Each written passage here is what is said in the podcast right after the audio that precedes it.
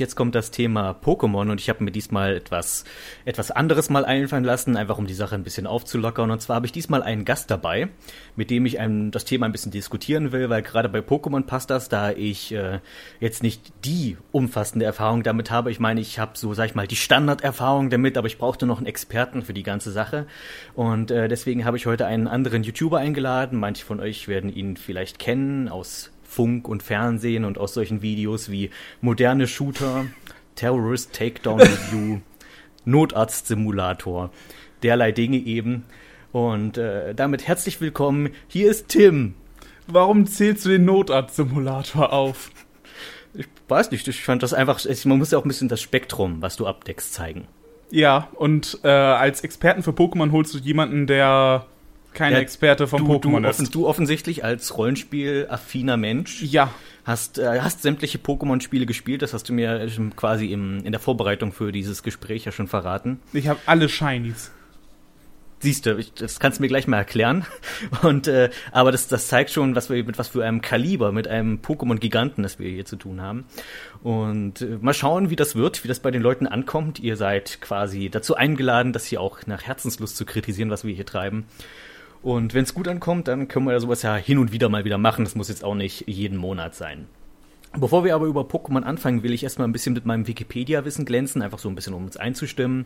Pokémon erschien erstmals 1996 in Japan und wurde von der Game Freak Incorporation entwickelt. Nicht direkt von Nintendo. Nintendo hat es nur vertrieben. Das ist etwas, was viele Leute immer gerne vergessen. Game Freak Incorporation ist auch ein wundervoller Name, den hätte sich auch Seto Kaiba einfallen lassen können. Äh, der Erfinder von Pokémon ist ein Herr namens äh, Satoshi Tajiri. Satoshi, ähm, kleiner, kleine Trivia hier noch am Rande, ist der Name von Ash im Anime in, in Japan. Der heißt nur bei uns Ash, im Japanischen heißt er tatsächlich Satoshi, empfunden nach dem Pokémon-Erfinder. Der Nachname Tajiri hat leider nichts mit dem Wrestler Tajiri, der Japanese Buzzsaw, zu tun, was schade ist. Ich finde das echt ziemlich cool. Und äh, der gute Mann sagte, seine Inspiration für Pokémon wären so Kindheitserfahrungen gewesen, was äh, mich schon schmunzeln lässt, weil äh, Miyamoto erzählte etwas ganz ähnliches, wenn man ihn nach seiner Inspiration für Zelda fragt, wobei ich mich dann immer frage, was hatten die für lustige Kindheiten? Also ist quasi Miyamoto damals in den Wäldern Japans losgezogen und hat Schweine aufgeschlitzt oder solche Dinge? Oder ähm, Tajiria erzählt jedenfalls, er, er, hat früher gerne Käfer gesammelt. Er ist also einer der Käfersammler aus Pokémon und äh, hat sie gezeichnet und dann in seiner Vorstellungskraft hat er die Käfer gegeneinander kämpfen lassen. Daher kommt Pokémon. Da wisst ihr das jetzt auch mal. Und es ist, äh, das kann man glaube ich zweifellos sagen, eine der erfolgreichsten Spielereien und Franchises insgesamt aller Zeiten. Ist glaube ich ein Musterbeispiel für effektives Marketing, also die Omnipräsenz, die Pokémon hatte, gerade Ende der 90er und zum Teil auch bis heute ist echt enorm. In Japan gibt es sogar eigene Kaufhäuser, die nur mit Pokémon-Merchandise bestückt sind. Der Anime ist extrem populär. Er ist nicht unbedingt gern gesehen bei Erwachsenen und Eltern etc. Vor allem, weil die auch erstmal gar nicht wissen, was der Scheiß überhaupt soll, was sich die Kinder da angucken. Äh, jedenfalls auch extrem erfolgreich und es gab bislang 17 Kinofilme zu Pokémon, von denen ich glücklicherweise keinen einzigen gesehen habe. Und bevor jetzt welche fragen, nein, es wird keine neue äh, Dragon Ball Samstag-Reihe mit Pokémon kommen. Äh, Pokémontag wäre zwar ein cooler Name, aber ich, ich, nein, ich verzichte darauf. Ich möchte keine Pokémon-Filme gucken. Soweit jedenfalls allgemein zu Pokémon. Äh, das Ganze ging los mit äh, einem simplen kleinen Spiel, das in zwei Editionen erschien, Pokémon Rot und Grün. Das Grün kam nie zu uns. Es gab dann quasi kurz nach dem Release in Japan hat man nochmal eine etwas optimiertere Fassung des Spiels, Pokémon Blau, herausgebracht und dann die rote nochmal ein bisschen aufgepeppt und auf den Stand von Blau gebracht. Und diese überfluteten dann äh, die Videospielmärkte der Welt. Bei uns erschien das Ganze dann 1998 äh, zusammen mit dem Anime und startete auch hier eine enorme Flutwelle an Fans und hat einen gewissen Kultcharakter, der bis heute tatsächlich nahezu unerreicht ist.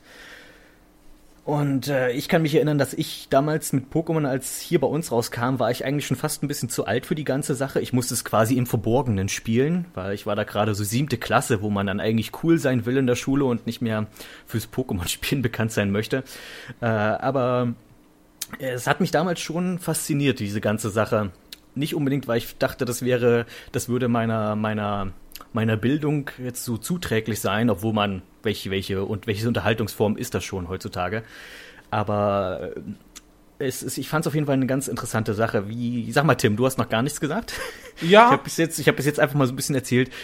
Was, wie bist du denn mit, wie bist du denn mit Pokémon in Kontakt gekommen? Du bist ja, wie alt bist du, wenn ich fragen darf? Äh, ich bin 21, das ist das, Das- erste Mal das im Internet, dass ich das sage. Siehst du, 21, noch ein äh, junger Bursche Ja, quasi. richtig jung noch. Also du bist ja doch noch ein paar Jährchen jünger als ich. Das heißt, du bist dann doch äh, quasi noch eher in der Zielgruppe gewesen, als Pokémon rauskam. Wie war das denn bei dir dann quasi damals im Kindergarten, als Pokémon rauskam? Also, ähm, durch einen älteren Bruder kommt man meistens irgendwie in den ersten Kontakt an mit Videospielen. Und ich glaube, das war dann auch irgendwie so, dass mein Bruder hatte Pokémon auf dem Gameboy und irgendwann lief auch der Anime nicht mehr auf dem Gameboy und Der Pokémon, der Anime lief nicht auf dem Gameboy. Das- nein, das, das, das, das vergessen die meisten Leute. Ähm, Aber die, die Animation hätte durchaus äh, auf den Gameboy pass, äh, gepasst, aber gut. Da kommen wir gleich noch zu. äh, ich, ich weiß ehrlich gesagt gar nicht, wie man damals daran gekommen ist, wenn man irgendwie. Ja, ich weiß nicht, wenn man nicht den ganzen Tag Fernsehen geguckt hat, also auf der Sender, auf dem es lief, äh, oder, oder Videospielzeitschriften gelesen hat, aber ich glaube wahrscheinlich einfach durch jeden anderen, der das wahrscheinlich gemacht hat. Ja, aber irgendwo muss es ja Ähm, mal angefangen haben. Ja, mein erstes Pokémon-Spiel war Pokémon Gelb tatsächlich, weil mein Bruder hatte Blau und Rot, glaube ich, auch. Und ich hatte, ich hatte dann irgendwann Gelb und ich fand es irgendwie toll und konnte. Ich glaube, da habe ich gerade angefangen, lesen zu lernen. Das war also noch relativ früh. Das war also das erste Spiel, bei dem ich einen Text lesen musste, glaube ich. Crazy. Und. Äh, also quasi, quasi Pokémon hat bei dir sozusagen die erste Klasse ersetzt. Ja, wenn ich, wenn ich da jetzt zustimme, ist das ein bisschen peinlich, ne? Aber ja, ungefähr so. Das, ach, das ist nicht schlimm. Ich meine, wir haben ja, wir haben ja alle mal unseren, unser erstes äh, Smetbo gezüchtet oder so. Ähm, was aber, was aber tatsächlich interessant ist, natürlich auch der enorme Erfolg des Ganzen. Jetzt kann man sich natürlich fragen, kam der Erfolg, zumindest hier in Deutschland, jetzt eher durch den Anime zustande oder eher durch das Spiel? Also ist so diese ewige Frage nach, was war zuerst da, das Huhn oder das Ei? Weil bei uns erschien es ja tatsächlich zeitgleich und ich glaube, ich habe zuerst den Anime gesehen, bevor ich das Spiel kannte. Ich weiß nicht, wie. Ich kannte das Spiel auf jeden Fall vorher. Das weiß ich noch. Aber ähm, ich war dann auch direkt am Anime interessiert. Also, ja, aber ich habe keine Ahnung, wie, wie ich wirklich angefangen habe, Pokémon zu mögen. Äh, also bevor ich es überhaupt gespielt hatte. Durch die Spiele halt irgendwie. Hm. Ich glaube, ich habe zu der Zeit einfach hauptsächlich Dragon Ball geguckt auf RTL 2. Und Hat das, jeder. das, ja, und das, das lief aber auch in der Nähe, also das Original Dragon Ball, noch nicht das dumme Z, was später kam. Ähm, ho, ho, jetzt hassen die Leute ist- wieder. Ja, natürlich. Das, das lenkt vom Pokémon ab. Äh, ja, aber ich weiß noch, die, die, ähm, die, äh, die Sendestruktur war damals bei RTL 2, die hatten da drei Animes gerade laufen zu der Zeit. Heute undenkbar, ist ja mit Pokito TV, obwohl gibt es noch? Ich Nein, glaub nein, nein, das ist schon längst alles tot. Verdammt. Okay. Jedenfalls damals, ganz, ganz früher war das so, da lief erst am frühen Nachmittag eine Folge Pokémon, dann kam eine Folge Sailor Moon und dann kam Dragon Ball. Und irgendwann kam Flint Hammerhead, aber das hat nie jemand geguckt, weil es scheiße Doch, war. ich, ich hab's geguckt. Das spricht für mich, oder? Eindeutig. Aber dann, danach kamen dann so ein bisschen die noch populäreren Sachen wie One Piece und Detective Conan. Das kam aber erst später alles. Jedenfalls war es so, dass äh, ich Pokémon geguckt habe, dann habe ich Sailor Moon meistens ausgelassen und dann Dragon Ball geschaut. Wie halt ein vernünftiger Junge das so macht. ja.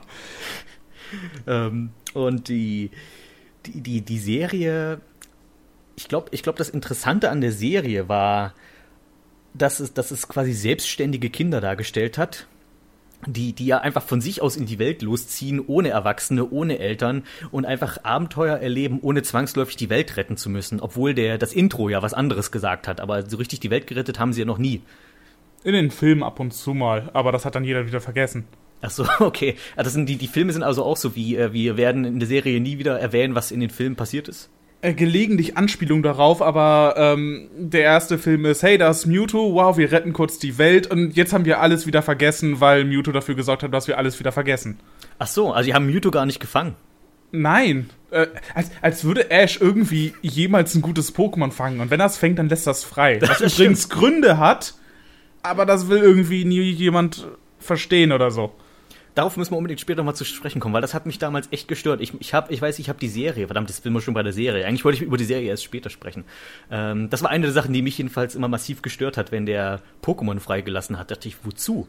Also, ja, ich weiß, du willst nett sein und Smetbo hat jetzt einen Paarungspartner, aber die kannst du ja auch fangen, dann hat er es auch. Also, ähm, also ob die sich nun bei, Eich, bei Professor Eich paaren oder bei dir im Gürtel oder in der freien Natur, ist so erstmal Banane. Äh, ich kann dir das sogar sagen. Das liegt einfach, also bei Smetbo weiß ich jetzt nicht, woran das lag, dass es direkt am Anfang auch passieren musste. Hey, ich habe ein cooles Pokémon, ich will es loswerden, weil das wäre ja unfair. Ähm, äh, es liegt einfach einfach nur daran, weil diese, all diese Pokémon mehr oder minder eine Mini-Persönlichkeit haben. Und der kann nicht 500 Stück davon haben, die er immer wieder austauscht oder so. Das wäre verwirrend für Leute, die gerade neu einsteigen. Das heißt, Smetbos Mini-Persönlichkeit kriegt dann das nicht zu Käfer-Pokémon, damit sie sich nicht was Neues ausdenken müssen, oder wie? Ja. So in etwa? So als, als die, ähm, ich glaube, die heißt, hieß Pokémon Advance Staffel, da hast du schon längst nicht mehr geguckt, würde ich, würde ich sagen, ähm, wo die ja. die Game Boy Advance Spiele dann, ähm, ja, dann die dritte Generation ja, ja. Hm. Äh, reingepackt haben. Da hat er auch alle seine Pokémon bei Professor Eich gelassen und nur noch mit Pikachu und. Auch Krabi? Nein, nicht Krabi! Ja, auch Krabi. Und seine Herde an, an ähm, Büffel. Wie hieß das Büffel-Pokémon? Äh, Taurus. Ta dann war es ein. Ja, auf jeden Fall. Ja, also ist mehr Tauren die Mehrzahl. Ja, eigentlich. Aber äh, man hat, glaube ich, nie mitbekommen, wie er, wie er das Ding gefangen hat, weil die Folge doch irgendwie nicht ausgestrahlt wurde bei stimmt, uns. Stimmt, stimmt. Das war doch irgendwie die Story, dass die, dass eine zensierte Folge ist, weil dort irgendwie gejagt wurde oder sowas. Da kommt ein Gewehr gab oder sowas vor. Da ja, genau. kam genau. eine Pistole vor. Ja, stimmt. Der hatte plötzlich einfach irgendwann eine Herde von denen und die kamen aus dem Nichts irgendwie. Und, äh, und ich weiß, ich weiß, Krabi hat irgendwie einmal gekämpft in der ganzen Serie oder sowas. Ich erinnere mich nicht mehr wirklich daran, das tut mir jetzt leid. Doch, doch, das weiß ich noch, weil ich dachte, Mensch, ich hätte, weil Krabi haben schon alle vergessen und dann hat er das irgendwie in, in, in dem, am Ende in der Pokémon-Liga hat er es einmal benutzt und hat sich natürlich auch sofort weiterentwickelt, weil, hey, äh, Marketing müssen zeigen, hier gibt's noch eins und das taucht sowieso nie wieder auf, also zeigen wir es jetzt noch schnell. Also meiner Meinung nach war das auch eher der Grund, warum die, warum er immer mal wieder Viecher freigelassen hat, um quasi äh, Platz für neue zu schaffen, die du halt neu vermarkten musst, weil wenn du Ach, neu, Screentime und so. Wenn du eine neue Edition rausbringst, dann musst du ja auch zeigen, was jetzt alles so an neuen Pokémon gibt. Pikachu kannst du nicht austauschen, weil es halt äh, das Gesicht der, des Franchise, aber alles andere ja, das, das, das, dann wahrscheinlich beides, so dass sie, dass sie nicht 5000 Charaktere in der Sendung haben, die man sich merken soll. Oder die aus dem Nichts kommen und einfach so, ja, ja, die, das war schon immer da. Du hättest halt die, alle 5 Millionen Folgen sehen müssen. Weil die, die Serie ist, hat ja im Endeffekt nur einen Zweck gehabt und das war quasi Cross-Promotion für das Spiel.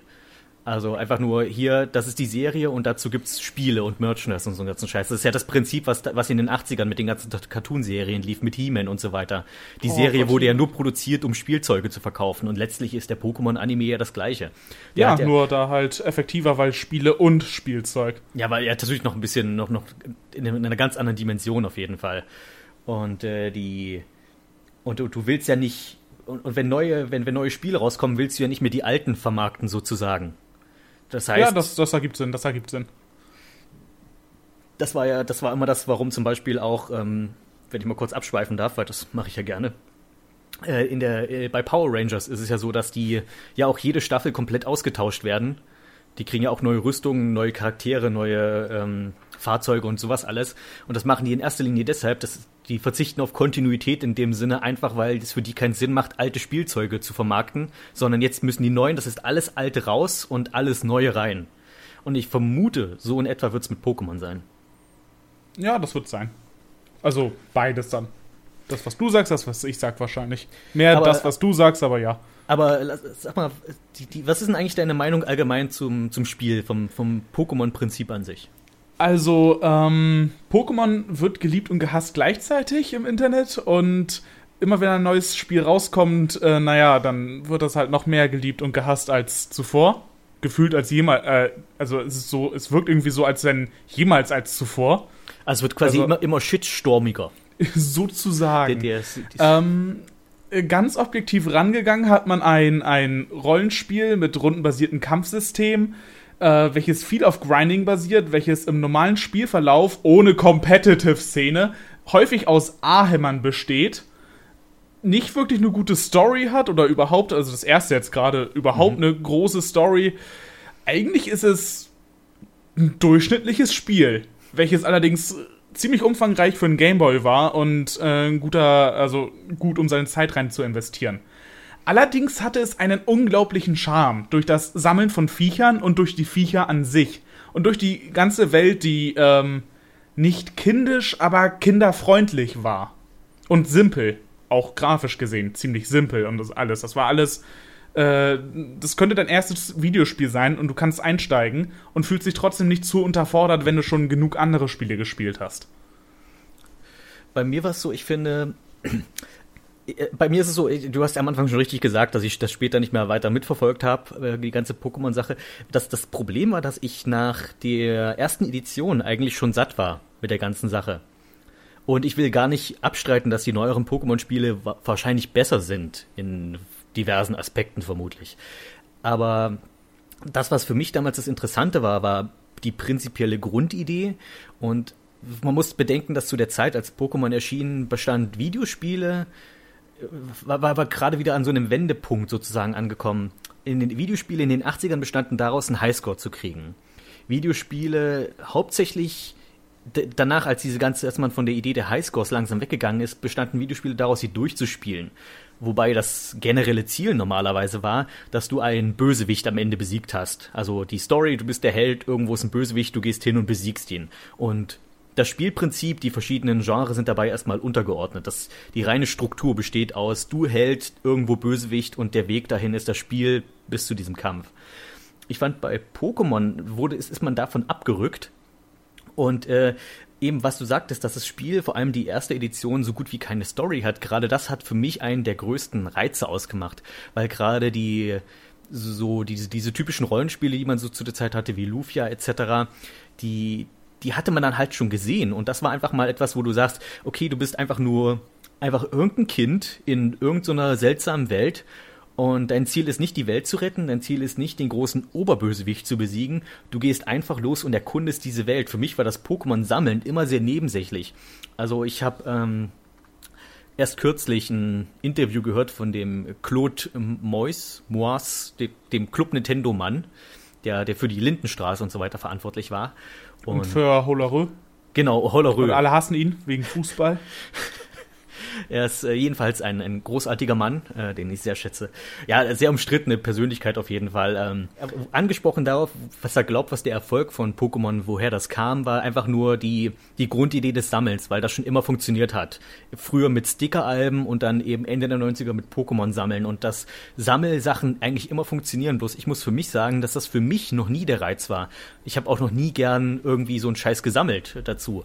Also wenn der, der Sammelaspekt allein kann es nicht gewesen sein, zumindest nicht soweit es mich betrifft. Ich fand wirklich die prinzipielle Idee von Pokémon etwas ganz Simples, eher sogar fast Primitives zu machen und trotzdem gleichzeitig eine komplexe Welt um dieses, um diese primitive Grundidee zu stricken. Das war das Interessanteste für mich. Und das hatte sich aber eigentlich schon wieder totgelaufen nach dem ersten Spiel, weil dann hatte ich es gesehen. Und die ganzen anderen Editionen, also Gelb war schon eigentlich für mich nicht mehr wirklich interessant. Gelb war ja, ja, auch nur dazu da, um wirklich, als wurde eigentlich nur an den Anime ein bisschen angepasst, die Edition.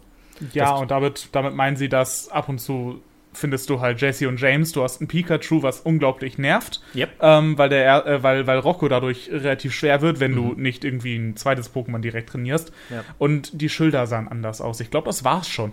Die Schilder, das ist mir nicht aufgefallen. Ich habe auch Gelb nur kurz angespielt im Wesentlichen. Dachte, oh scheiße, mir rennt das ganze Zeit das blöd Pikachu hinterher. Und ich habe mich so ein bisschen gefühlt wie Ash am Anfang der Serie. So wie, geh in deinen verdammten Ball, du Mistbalke.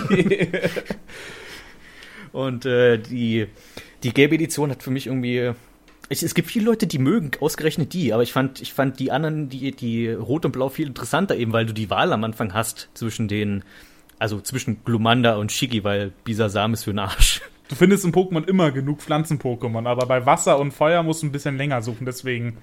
Ja, der, sowas. Ja, na, erstens das und zweitens, äh, ich weiß nicht, auch vom Design her, ich, ich bei dem einen kriegst du halt eine, eine, eine Schildkröte, beim anderen kriegst du einen Dinosaurier oder nimmst du die Zwiebel mit Beinen. Also das ist so die Wahl, die du hast da am Anfang. Zwiebeln sind lecker. Nee, aber was du da äh, vorhin meintest, das mit dem ähm, Sammeln. Stimmt eigentlich. Ich, also ich habe jedes Pokémon, welches ich noch nicht hatte, gefangen, welches ich gesehen habe. Und war auch an einigen wegen dem Design oder so interessiert. Mhm. Und wenn ich halt wusste, dass da in der Gegend, also mit Meta-Wissen, wenn ich wusste, dass da irgendwas Cooles ist, dann wollte ich das auch fangen. Aber ansonsten, äh, ich hatte in keiner einzigen Edition jemals alle Pokémon oder auch ansatzweise alle Pokémon, weil so wichtig fand ich das dann doch nicht. Das wollte ich gerade fragen, ob du jemals äh, zumindest in der, im, im ersten Spiel alle 150 gefangen hast. Ja, Oder- mit dem, mit dem, mit dem Mogel-Modul. Ach so. Mogel-Modul, Dieses, dieser Begriff ist so schrecklich. find, ich von, liebe von ihn. einem Kumpel. Ja, ja weil, weil, weil, Mogelmodul das weil, das Wort Mogeln so schrecklich ist. Es gibt so Wörter, die sind einfach schön. Mogelmodul oder was, was wir neulich, wir hatten uns auch neulich darüber unterhalten, über Cyberdose. Ist auch ein schönes ja, Wort. Cy- Cyberdose. Ist super. Äh, was, was aber dann, wenn du die nicht gesammelt hast, alle 150, ich hatte auch nie alle 150, aber äh, wusstest du, dass du da ja dann das Po- Pokémon-Diplom gar nicht bekommen hast? Nein, scheiße. Das hätte ich mir ausdrucken können und Genau, an die weil Wand hängen können und dann hätte ich auch jeden Job gekriegt. Weil das Pokémon-Diplom war nämlich kompatibel mit dem Gameboy-Printer. Das war schon interessant, glaube ich, auch für Nintendo war es gar nicht schlecht. Pokémon, abgesehen davon, dass sie halt einen riesen Reibach damit gemacht haben, es hat ja den Gameboy, der zu der Zeit eigentlich schon längst im Abgang äh, begriffen war, ja nochmal wiederbelebt im Wesentlichen. Also der Gameboy war eigentlich so gut wie tot und es gibt auch dieses Zitat, dass es der, das Pokémon dem Gameboy Link-Kabel endlich einen Sinn gegeben hat. Ja. Also ich habe damit Tetris nie spielen wollen, aber Pokémon. Auch nicht, auch nicht V-Rally und sowas und ja. Aber es stimmt, gab ein V-Rally. es gab V-Rally für Gameboy und ich glaube, das Oh, konntest du über Link spielen. nix. Oh, wow. Das hat sogar, glaube ich, es gab auch so ein, es gab, es gab ja nicht nur das normale Link-Kabel für Gameboy, es gab, glaube ich, auch ein Vierer-Link-Kabel. Oh, geil, da kannst du, ähm. oh, Es gab dieses eine Wave Race, welches absolut schrecklich war. Schon für ein Gameboy? Ja, es gab ein, das weiß keiner. Also der erste Teil war ein Gameboy-Spiel. Oh, das wusste ich echt nicht. Ich hätte gedacht, das ist mit dem N64 gekommen und dann war ja der Game Boy Advance schon nicht, eigentlich nicht mehr so weit entfernt. Obwohl, die N64, da war noch Game Boy Color eigentlich gerade angesagt. Ja, aber, aber, aber nein. Das, das, das waren. Aber okay, äh, wir schweifen ziemlich ab. Das, macht, das, das macht ja nichts. Ich finde das äh, trotzdem an sich. Ich meine, das ist zum Beispiel das, was ich, habe ich jetzt auch noch was dazugelernt, was ja, was ja auch von Vorteil sein kann, mal so nebenher. Ja, falls du dann endlich deine, deine Wave Race Review machst. Oh ja. Für, für einen Buchstaben W. Ach nee, da warst du schon. Ich würde Wave Race nur reviewen für den, für den Sprecher. Und dann. Wave Race. Und, dann, und äh, Wave Race würde aber auch dann in Konkurrenz stehen mit, und wieder zum Thema, Achtung, jetzt brillante Überleitung mit nämlich äh, Pokémon, äh, nicht, nicht Arena, wie hieß dieses Spiel? Pokémon Stadium. Stadium. Äh, der, der Sprecher, der vor allem der deutsche Sprecher, ist auch brillant. Zitiere ihn. Äh, ein Doppel-K.O. Ich, so klang der. Ja, das, ich weiß, das, war mein, das ist mein liebstes, das ist mein liebster Soundfall in diesem Spiel ist, wenn du, wenn wahrscheinlich einer, wenn wieder irgendein Voltoball Explosion einsetzt und beide sind ausgeschaltet, dann sagt er immer, ich weiß nicht, wie dieses O betont er so lustig. Ein Doppel-K.O. Scheiße Pokémon Stadium. So ein Spiel, welches damals richtig groß war. Jeder hatte es, jeder liebte es. Und wenn man heute drüber nachdenkt, ist es absolut. Nö. Jeder liebt es. Ich hab's gehasst. Ich fand, ich hab mich so drauf gefreut, weil ich dachte, jetzt gibt's ein 3D-Pokémon-Adventure-Spiel. Aber dabei war das einfach nur das Kampfsystem in 3D. Aber nichts, Ja. nicht, nicht nochmal ein eigenes, also ich, ich glaube, da ist echt so ein bisschen auch ein Stück weit sozusagen in Kelch an Nintendo vorbeigegangen, weil die Gelegenheit, das, ich glaube, so populär war Pokémon nie wieder wie zu der Zeit. Und äh, hätte man fürs N64 einfach nur eine Umsetzung vom Gameboy-Spiel rausgebracht, das wäre, ich glaube, das hätte, das hätte in Sachen Verkaufszahlen etc. locker mit Mario 64 oder Ocarina of Time mithalten können. Das hätte der Konsole eventuell sogar noch mal ein bisschen helfen können. Allerdings, Aber- die, die, das N64 ist ja auch, was viele nicht wissen, ist ähm, eine von Nintendos eher erfolgloseren Konsolen. Obwohl das so von so vielen Leuten geliebt wurde und bis heute noch verehrt wird, äh, war, war Pokémon, das war auch einer der Gründe, warum Club Nintendo so extrem auf Pokémon gegangen ist, weil das N64 nicht so, sich nicht so stark verkauft hat und Pokémon war quasi die neue Einnahmequelle. Äh, Hast du denn ein Lieblingsteam bei Pokémon? Lieblingsteam? Ich meine jetzt nicht Team Rocket oder Team, die anderen, die danach kamen, hier Team Aquaman und Team, äh, äh, Team, wie heißt denn die Magma anderen? Team. Team Magma, Max, Team, Team Magma und. Team äh, Magma und Team Aqua. Und Team Magma war cooler, aber jetzt habe ich das beantwortet, aber das meinst du gar nicht. nee, das meine ich, ich meine ein, dein, dein selbst zusammengestelltes äh, Pokémon-Team. Äh, nö, ich fange gerade, was ich ganz gut finde und gebe lächerliche Namen. Und wenn ich die lächerlichen Namen irgendwie gut finde, dann lasse ich es bei denen. Und wenn ich die doof finde, dann hole ich mir ein neues. Den Namen habe ich nie vergeben, weil ich dann immer vergessen hätte, was für ein Pokémon es ist. Ja, ja, da, damals ja, weil du nur diese schrecklichen Symbole hattest, die irgendwas sein konnten. die, die alles Mögliche sein konnten. Ich mochte immer den Wasserklops, das war gut. ja, den musste ich auch gerade denken, weil die Wasser-Pokémon sahen alle gleich aus, weil die mussten ja, wenn du dann Surfer einsetzt, muss es ja ein generisches Viech sein, was sich dann da rumträgt. Ja, das haben sie, glaube ich, obwohl mittlerweile haben sie es, glaube ich, richtig gemacht. Ähm, aber äh, nö. Also bei, bei neueren Pokémon-Spielen haben die alle ihre eigenen Sprites da im, im Auswahlbildschirm. Aber hast du also kein, kein also bestimmtes also, Team, nein, aber auch, keine Lieblings, auch kein Lieblings-Pokémon an sich? Äh, ich mag Glurak und ich mag, ich mag aus. Ich vergesse immer den Namen. Von, äh von, von X und Y, das wird jetzt nichts sagen, aber nee. das ist ein, das ist das Wasserstarter, das ist die dritte Entwicklung und das ist eine Kröte die aber den, die extrem lange Zunge als Schal trägt und wie so ein Ninja aussieht. Das ist ja cool. Und das ist das coolste Viech auf der Welt. Ich wollte nämlich eben äh, nachher noch einen Punkt ansprechen, oder das können wir auch gleich eigentlich machen, äh, nämlich die Frage beantworten, gibt es ein originelles Pokémon? Weil, wenn du dir mal, auch, ich, auch, ich kann jetzt immer nur für die erste Edition sprechen, aber wenn du dir da mal durchguckst, hast du im Großen und Ganzen meistens einfach nur Variation von echten Tieren. Nur halt mit irgendeinem Element dazu. Oder du hast ähm, irgendwie Pantimos, weil es halt einfach nur eine Puppe ist als Pokémon. Und da dachte ich, gibt's eins, was wirklich, wirklich, ein wirklich kreatives Monster ist in dem Sinne? Und da ist mir eigentlich nur Schlob eingefallen. Schlob ist super. Und ich dachte, bei Schlob ist zumindest okay, dass das erinnert mich jetzt an kein Tier und auch an nichts anderes eigentlich. Höchstens an Boo aus Dragon Ball, aber ansonsten. Schlob sieht, Schlob ist dämlich, das macht Spaß, das Ding anzugucken. Also, also wirklich nur diese, eigentlich die rosa Viecher, auch Pummeluff ist wahrscheinlich eins der originelleren. Ansonsten, ja, ist einer total nicht an Kirby. Ich weiß nicht, sollte, könnte sein, dass es an Kirby angelehnt ist, aber Kirby war ja auch ursprünglich nicht pink. Ja, doch, aber die haben, die haben äh, es beim Coverart verkackt. Ja, das meinte ich, darauf wollte ich anspielen. Ja, aber. Ah, da könnt ihr mal auf ein Video von Antipathie klicken, der erzählt euch da alles zu. Ha, Cross-Promotion. Antipathie ist toll. Bei mir hat sich irgendwann so eingebürgert, dass ich eigentlich immer Shigi am Anfang nehme. Das dann irgendwann halt Tutok ist. Also Tutok hatte ich eigentlich immer im Team. Weil ich irgendwie Glumanda nicht mochte und Bisasam erst recht nicht. Und Shigi ist eine Schildkröte, was ja sozusagen ein Instant-Win ist, um das mit mal Jugendsprache zu sagen hier. Und äh, dann hatte ich meistens noch, äh, mein Lieblings-Pokémon ist Omod. Warum? Das ist eine sehr gute Frage, bei der ich selbst nicht mehr ganz so sicher bin. Ich glaube, ich mag einfach das Design. Ich glaube einfach, weil ich, ich mag, ich mag die Farbe lila sehr. Also nicht den Film, sondern die, die Farbe an sich. Es ist halt irgendwie einfach eine abgefahrene Motte mit Glubschaugen und sie ist lila und sie kann nicht nur Psychoscheiße, sondern auch Gift. Und ich finde, das sind zwei eigentlich so zwei der ätzendsten Elemente, die du, die du als Gegner haben kannst. Ätzend. Gift. Oh, hey, hey, Mensch, oi, oi, oi. wir werfen uns hier ja die Bälle zu, die Pokebälle sozusagen. Oh. Ne? Mein Gott, ja. du bist echt ein Meisterball. ähm, okay. Ich hätte nicht gedacht, dass du noch mal einen äh, draufsetzen kannst, einen Relaxo. Ja, Relaxo ja, hatte ich, ich meistens auch. auch okay, Relaxo ist auch ein sehr innovatives äh, Design. Es ist, es ist so die, die, die Sperre. Warte mal, das war das. Nee, das war das zweite Zelda, was auch so eine Sperre hatte von einem. Ich glaube, das war eine Spinne. Und um Stimmt, da durchzukommen, musstest du eine Flöte. Eine, ja. ja. Wow, wow, wow, Pokémon ist echt originell hier das Pokémon war, und weißt du, am Anfang habe ich noch von Miyamoto und seinen Inspirationen gesprochen. Ja, also ja, Miyamoto hat, ist in die Zukunft gereist, hat Pokémon gespielt, fand es doof und hat Zelda gemacht. Ich, nochmal auf Oma zurückzukommen, ich glaube, meine Idee war damals, weil ich einfach, ich wollte es einfach mal ausprobieren, was mich immer genervt hat, gerade wenn ich Club Nintendo zu der Zeit gelesen habe. Da hatten die irgendwann, die hatten ursprünglich immer Spielerprofile, wo dann Spieler ihre größten Erfolge in irgendwelchen Videospielen auflisten konnten, wie 120 Sterne in Mario. Wow. Oder äh, das erste Level in Apidia schaffen. Nee, äh, das war kein Nintendo-Spiel. Aber die, das haben sie irgendwann ausgetauscht durch Trainerprofile. wo du dann quasi immer deine, deine Teams vorstellen konntest. Und du hattest halt immer diese langweiligen Standardteams, weißt du, wie diese äh, Bisa Flor, Turtok, Glurak und dann halt noch irgendwelche, diese, diese legendären Vögel und Mewtwo.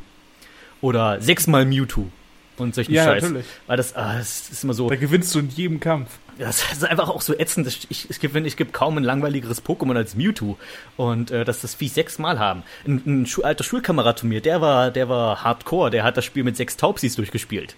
jedenfalls, da, da kam ich dann auf, okay, jeder Idiot hat das blöde Mewtwo in seinem Team. Ich brauche irgendwie eine Idee, wie man äh, das besiegen kann gut. Und meine Idee war, okay, das ist ein Psycho-Pokémon. Welche Schwächen haben die? Ich glaube, Gift Kaum. ist, Gift ist eine Schwäche. War das so? Ich weiß es gerade nicht. Ich weiß nur, dass das Psycho war unglaublich kaputt ich, in ich dem glaub, Spiel. Ich glaube, äh, waren, ich glaube, Käferattacken. äh, Käfer kann sein, dass das, dass das. Genau, Käfer und ich dachte, mein, meine, meine Idee war, okay, ich nehme Omod, weil das hat Käferattacken und es ist gleichzeitig ein Psycho-Pokémon, weshalb doch Psychokinese nicht effektiv sein dürfte. Das ist leider nicht so aufgegangen, die Idee. Äh, weil die, durch dieses Giftelement war irgendwie gleich vierfache Schaden von Psycho-Scheiße. Also, ähm, Hui. Nee, aber ähm, das war ja in der Original, also ähm, in der, in der Origin äh, ja, in den Originalspielen halt so, dass Psycho und äh, also das Psycho unglaublich overpowered war. überhaupt, absolut, ja. Furchtbar. Ähm, weil die, die Stats, äh, es gab einen Stat für Special. Mhm. Vor, habe ich gerade gesagt, für. Ähm, für Special. Und ähm, das war halt Psycho-Verteidigung und Psycho-Angriff gleichzeitig. Oder beziehungsweise ähm, nicht, nicht nur Psycho, aber halt auch. Mhm. Ich verhaspel mich hier gerade, aber ist okay, ist okay. Äh, und das haben sie erst im Nachfolger äh, halbwegs hingekriegt, dass das nicht mehr so stark ist. Indem sie da zwei Stats draus gemacht haben. Na, für mich war auch eins dieser Probleme, weil einfach das gegen, weil Psycho-Pokémon gegen kaum irgendwas schwach war, aber stark gegen so viele Dinge. Ja. Die, das ist ja das Einzige, was wirklich effektiv gegen Geister ist.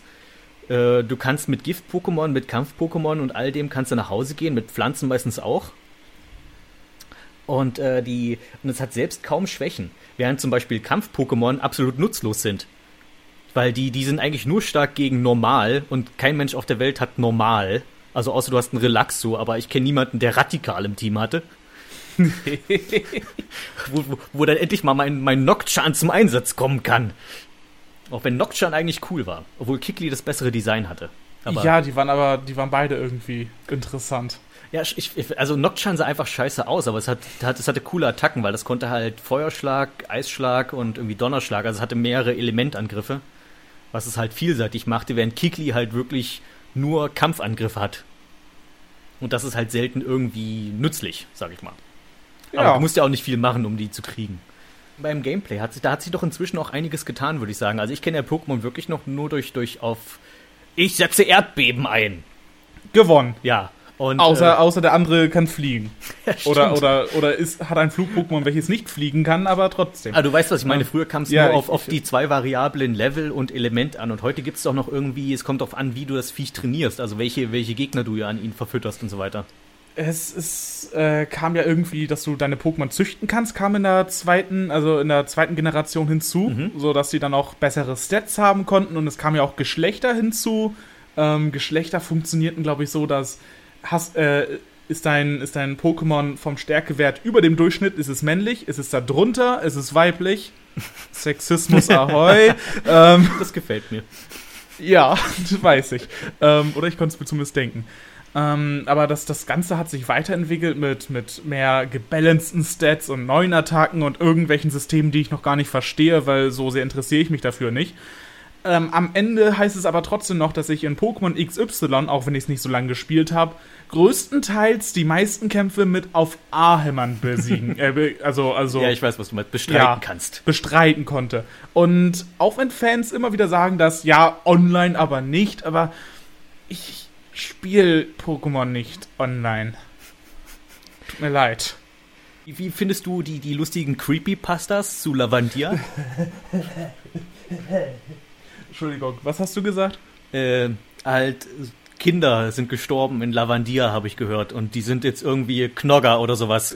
Ja, wegen der Musik, weil jemand hat da drin ähm, tatsächlich Sprites aus dem Spiel gefunden, in der, in der Sounddatei selbst. Aha. Ja. Äh, Oh Gott, Creepypastas. Ja, aber ich, ich, Das ich, ich glaube, ich vermische die irgendwie. Ich weiß, irgendwie war was mit einem toten, äh, toten Känguru-Baby, was Knogger ist oder sowas und dann irgendwas mit Musik. Das ist so mein Wissensstand von, von äh, Gerüchten.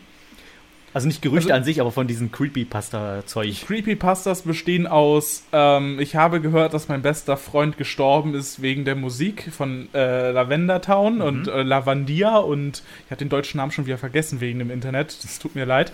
Und, und dann gibt es noch, äh, das, das ist die Pokémon Creepy Black Edition und wenn jemand sein Spiel schon Creepy Black nennt, muss es gut sein. Mhm, mh. Was die erste äh, Creepypasta war, die ich jemals in meinem Leben also mitbekommen habe, ähm, dann gab es noch Bloody.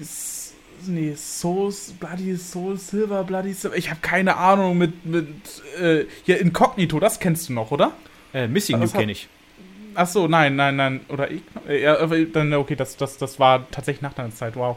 Ja, Missing No, da gibt's auch genug Zeug ja. zu. Oh Gott. Und, und Slenderman. Der, der auch. Ja, und Slenderman kommt auch in Pokémon vor. Das ist auch das Problem. Ob man den Nein, auch kommt er nicht. Ja, den würde ich gerne mal fangen. Der, der, ist unter diesem Truck da. Ja, stimmt, unter dem Truck.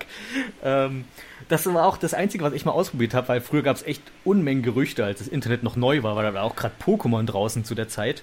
Und dann hast, bist du auf irgendwelche Pokémon-Seiten gegangen, wo die ganzen Gerüchte stehen, die angeblich, wie du angeblich an Mew kommst. Und dann nach einer halben Stunde war die Seite geladen, weil die haben natürlich da irgendwelche riesen JPEGs draufgeladen, die dann so ähm, pro Sekunde dann eine Zeile, so wie, wie früher die Nadeldrucker, so war das Laden in den frühen Internets. Ich habe nur mitgekriegt, dass du, dass, dass die MSN losfährt, wenn du 24 Stunden auf dem Schiff bleibst. Und das Problem Aha. ist, dass, dass Batterien im Gameboy nicht 24 Stunden halten. Das heißt, ich habe mir extra so einen äh, Stecker für die Wand, also einen Netz Netzstecker gekauft für einen Gameboy, damit ich den Gameboy 24 Stunden laufen lassen kann. Aber Und es die, hat sich gelohnt. Die MSN ist leider nicht losgefahren.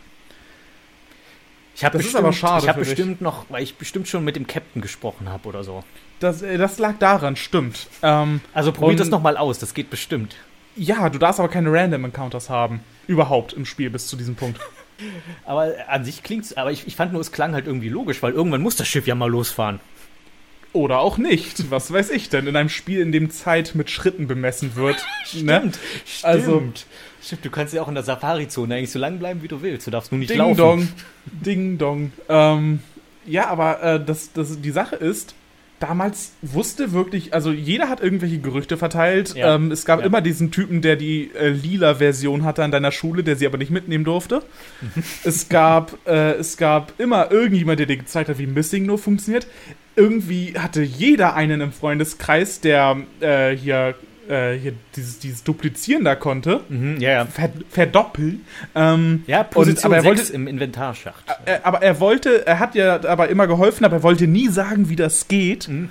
und es gab halt auch nur eine Person mit dem Linkkabel. Und das Lustige ist, dass man damals diese diese, diese Kommunikationsmöglichkeiten im Internet entweder nicht hatte oder nicht gesehen hat. Mhm und trotzdem jeder dieselben Geschichten zu erzählen hat über die Anfangszeit von Pokémon. Wie, wie, wie, einflussreich das auf unser Leben war, was immer ein bisschen traurig ist, wenn man darüber nachdenkt, aber damit kann man leben, hoffe ich. Ja, schon, also. Oh, ansonsten, ja, ansonsten halt Lavandia, weißt du ja, dann kannst du ja auch Schluss machen mit dir. Din, din, din, Dieses Lied ist schrecklich. Das zumindest, ich weiß nicht, möchtest du da gerne noch was hinzufügen zum Pokémon-Spiel? Ähm, ja, und zwar, dass du ja äh, das nach dem ersten überhaupt nicht mehr verfolgt hast. Und äh, dass, dass, dass sich da ja einiges, weil das, das ist halt äh, jetzt auch nur so ein Nostalgie-Ding bei uns beiden gerade. Ja, so ja. wie Pokémon damals war und danach hat es mich nicht mehr interessiert. Und am besten kommen dann noch die Argumente, dass ja neue Pokémon sahen, sehen alle so doof aus und die alten die, sind so viel besser. Die sind auch so originell alle. gewesen, schon immer. Ich mochte die sechs Eier beispielsweise oder waren es nur fünf? Das war mein Lieblings-Pokémon. Viel besser als die Mülltonne, die man heute hat. Ja, das Mann, endlich, endlich hat sich mein Elektroball zu Volteball entwickelt. Ja, jetzt ist er andersrum und die Augen sind gruselig. Mir wurde dann mal vorgeworfen, irgendwann, als ich das erzählt habe, dass mich die neueren Editionen nicht interessieren, wurde mir der Begriff äh, äh Gen-Wummer an den Kopf gehauen. Oh wow, ja, ich, ich, liebe es, ähm, ich liebe es, wenn Leute sich Begriffe ausdenken, um Leute niederzumachen. Dann habe ich das mal gegoogelt, was ein Gen-Wummer überhaupt ist und dann muss ich feststellen, nein, das ist eigentlich Bullshit, weil äh, die, laut Definition ist ein Gen-Wummer ein, ein Pokémon-Spieler, der keine Pokémon nach 151 anerkennt und nur die alten Editionen für das einzig wahre hält. Da muss ich sagen, das ist Blödsinn, weil dann bin ich der Gen-Wummerigste aller Gen-Wummerer, denn ich erkenne nur 150 Pokémon an, denn der Pokerap lehrte mich, 150 Pokémon, ja, das sind wirklich viel. Das heißt, es gibt keine 151. Es sei denn, du, du nimmst Missing New dazu, aber das war die Nummer 0. So, da habt ihr Aber die Sache ist, sie haben 150 aufgezählt, aber Mew war dabei. War dabei? Mew war dabei, soweit ich weiß. Nee, Mewtwo war doch nicht mal dabei. Echt nicht? Nee, ich glaube nicht. Wow. Ich glaube weder Aber dann, Mew... dann, dann waren das nicht 150. ja, es hat auch, glaube ich, nie jemand mitgezählt. Diese Lügner. Das war ja auch immer über drei Folgen verteilt. Ja, eben, das hat, deswegen hat es keiner gemerkt. Es sei denn, du hattest die brillante Soundtrack-CD. Ja, die, oh, diese schreckliche Soundtrack-CD mit den unglaublich coolen Liedern wie dem Poker-Rap und dem Intro in länger und, und dem all Team der Rocket andere Lied. Kram, den nie jemand hören wollte. Wobei die, die Lieder waren zum Teil echte Ohrwürmer. Ich hatte die CD zu der Zeit. Ja. Und, äh, Wie wird man Meister? Pokémon-Meister. und äh, die, das, das, das gebrüllte Team Rocket Lied, also mit dieser, mit nicht den, nicht die Stimmen aus der TV-Serie, sondern halt dieses gekreischige äh, und, äh, und, und Mauzi nennt sich, nennt sich den, nennt sich Joker und sowas. Ja, und ich der Joker. das, ist, das ist mir absolut hängen geblieben und halt, dass der Poco-Rap in voller Länge drauf war.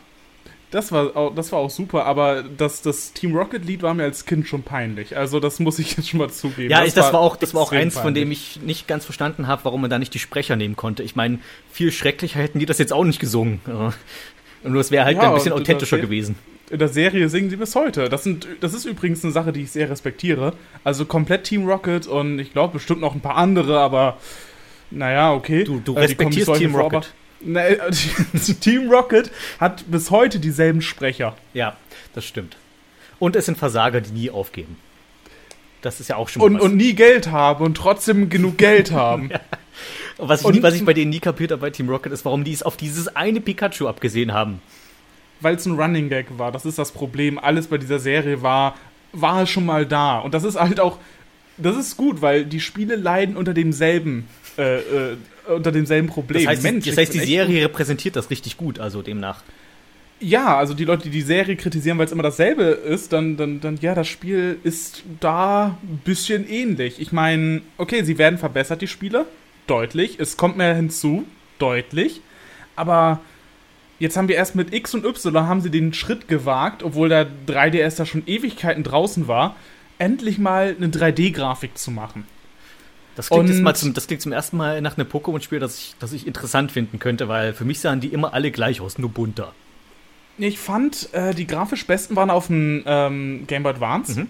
Da waren die Sprites ziemlich gut, auch wenn nicht die äh, am höchsten aufgelösten, aber ja, die, ich mochte die Sprites sehr. Und irgendwie fand ich die DS-Teile hässlicher. Ich weiß auch nicht warum. Aber ähm, Pokémon X und Y ist relativ hübsch gewesen, auch wenn es gelegentlich mal geruckelt hat und der 3D-Effekt, mit dem bei dem 3DS ja so angegeben wurde, Mhm. meistens gar nicht funktioniert, weil dann würde es noch mehr ruckeln. Aber ähm, was sie auch dann hinzugefügt haben, war halt auch tatsächlich, dass du dich mal in drei Dimensionen mehr oder weniger bewegen kannst. Es ist einfach, in Pokémon hast du dich halt echt bis zum DS äh, halt mit den, auf diesen In der Raster ISO-Perspektive. bewegt. Ja, ja, da, das auch, aber da, das haben sie auch beibehalten. Aber auf diesem Raster bewegt in nur vier Richtungen und du Ja. machst immer einen riesigen Schritt. Und das haben sie jetzt geändert. Du kannst tats- tatsächlich äh, 360 Grad nicht, aber du kannst dich halt in jede Richtung bewegen. So schnell oder so langsam, wie du möchtest, weil du so coole Rollerblades hast. Mhm. Auch kein Fahrrad mehr. Das, das hast du auch. Das ist noch schneller. Rollerblades auf dem Fahrrad. Das ist awesome. Da, ja, das, ist, das sind die richtigen 90er. Jetzt auch noch ein Skateboard und die Cap falsch rum Skate, aufdrehen. Und, Skateboard und, ein Kickboard und dann. oh, Kickboards waren schlimm. Die gibt's ja Also heute noch. Heute, heute fahren ja meistens Yuppies mit. Also, Echt? also ich sehe ich seh oftmals äh, Männer im Anzug, die, die ähm, halt mit dem Roller fahren, sag ich mal. Okay. Wobei es für kurze Strecken sogar gar, also außer dass es halt bescheuert aussieht, ist es aber an sich gar keine ja, schlechte das, Sache. das stimmt, aber ähm, solange es nicht Inline-Skater sind, ich gehe einkaufen und dann muss ich sie da wieder ausziehen oder auf die Schuhe wechseln. ich hätte auch irgendwie mit dem Bus fahren können, das wäre schneller gegangen. Ja, okay. Äh, Inline-Skater, äh, Inline-Skater. Tony, Tony Hawk. Also äh, was war, was war dein Lieblings-Pokémon in Tony Hawk? Ähm, ich mochte Spider-Man in Tony Hawk's Pro Skater 2 richtig gerne. Aber nur mit dem, mit dem äh, Mooncheat, oder? Äh, auch ohne den Moonsheet fand ich's cool, weil du, du schaltest am Ende so ein, so ein, so ein äh, Filmchen Stimmt, frei, das wo, Video, Tony ja, ja. Hawk sich, wo Tony Hawk sich ein Spider-Man-Kostüm angezogen hat und skatet. Das ist so gut. Das machen sie heute nicht mehr. ähm, so, wir waren eben bei dem Soundtrack. Äh, und äh, Anime. Anime. Erzähl mal was zum Anime. Wie weit hast du denn geguckt? Ich habe äh, den damals rauf und runter geguckt. Der lief dann ja auch irgendwie zweimal pro Tag und dann lief er dreimal pro Tag, weil die irgendwie nichts anderes hatten bei, Super, äh, bei RTL 2. Mhm. Und den habe ich dann auch geguckt, als sie bei der, äh, der Zwischenepis äh, Zwischenepisoden waren, hier mit Tracy hieß der. Der hatte oh ein ah. pinkes Stirnband und er war da. Oder hatten sie irgendwie einen GS-Ball, der für mich bis heute nicht aussieht wie ein GS, obwohl sie es immer gesagt haben. Also das war so was, was für ein GS-Ball? Nee, weiß ich auch nicht. Die haben, glaube ich, nie aufgeklärt, was das Ding sein soll, aber sie können es nicht öffnen und er ist Gold. Ach so, ähm, es, es, den immer noch? Ich weiß es nicht, ehrlich gesagt. Aber dann habe ich weitergeguckt und ich fand sogar die ähm, Staffeln zu, zu äh, jetzt der dritten Generation, obwohl so ein kleines Kackkind namens Max dabei war, ziemlich gut.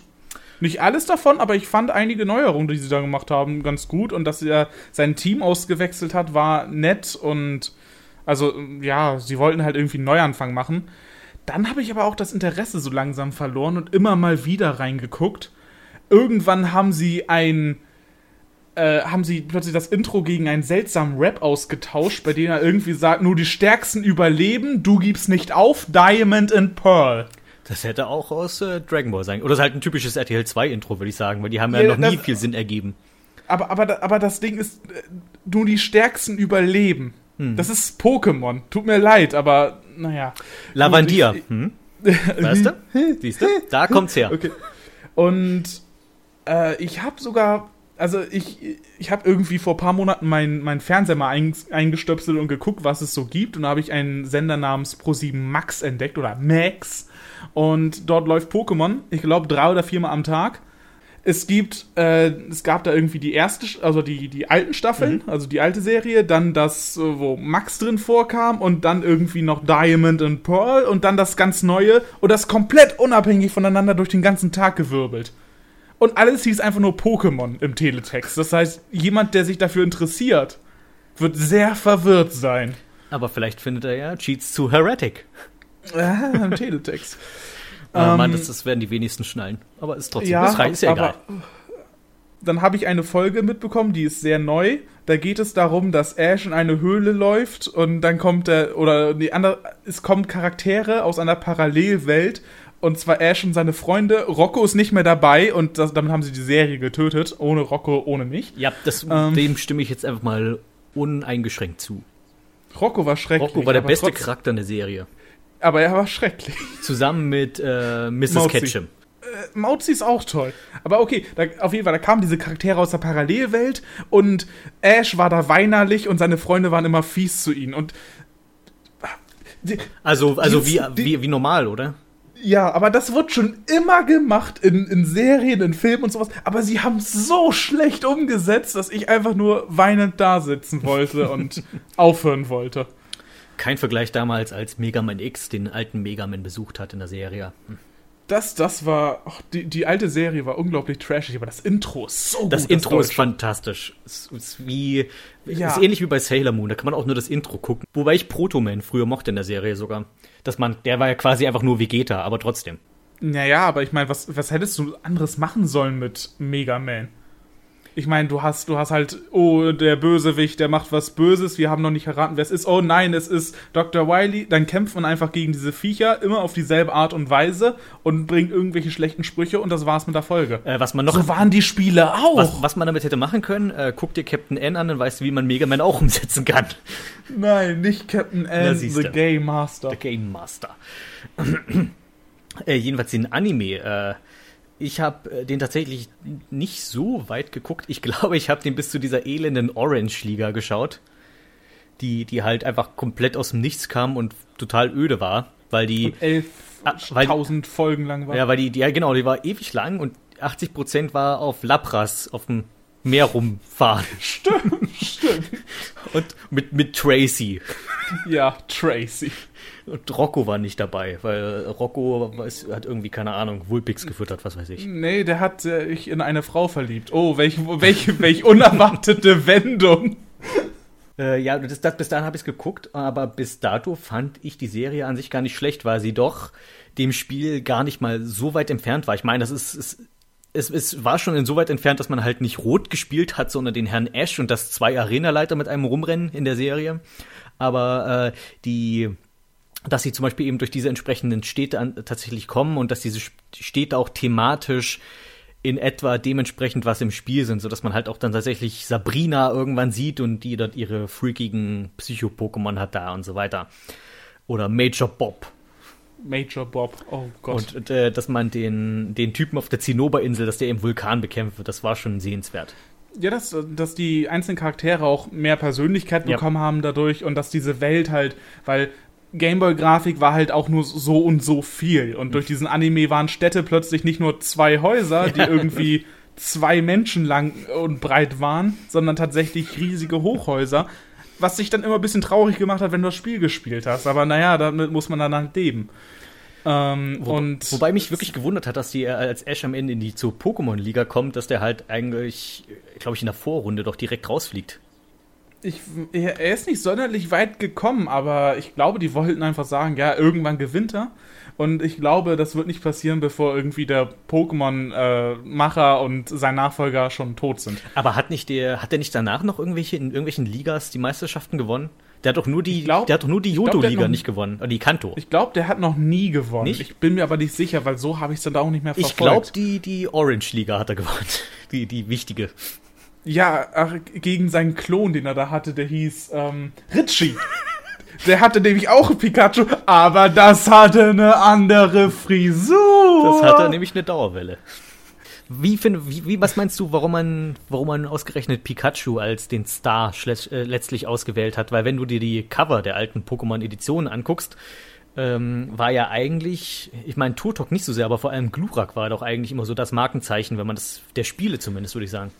Wenn ich auf die Covers gucke damals, dann war es eigentlich so, wow, dieses Ding sieht cool aus. Und guck mal, da, das Ding hat Kanonen und ich mag Pflanzen.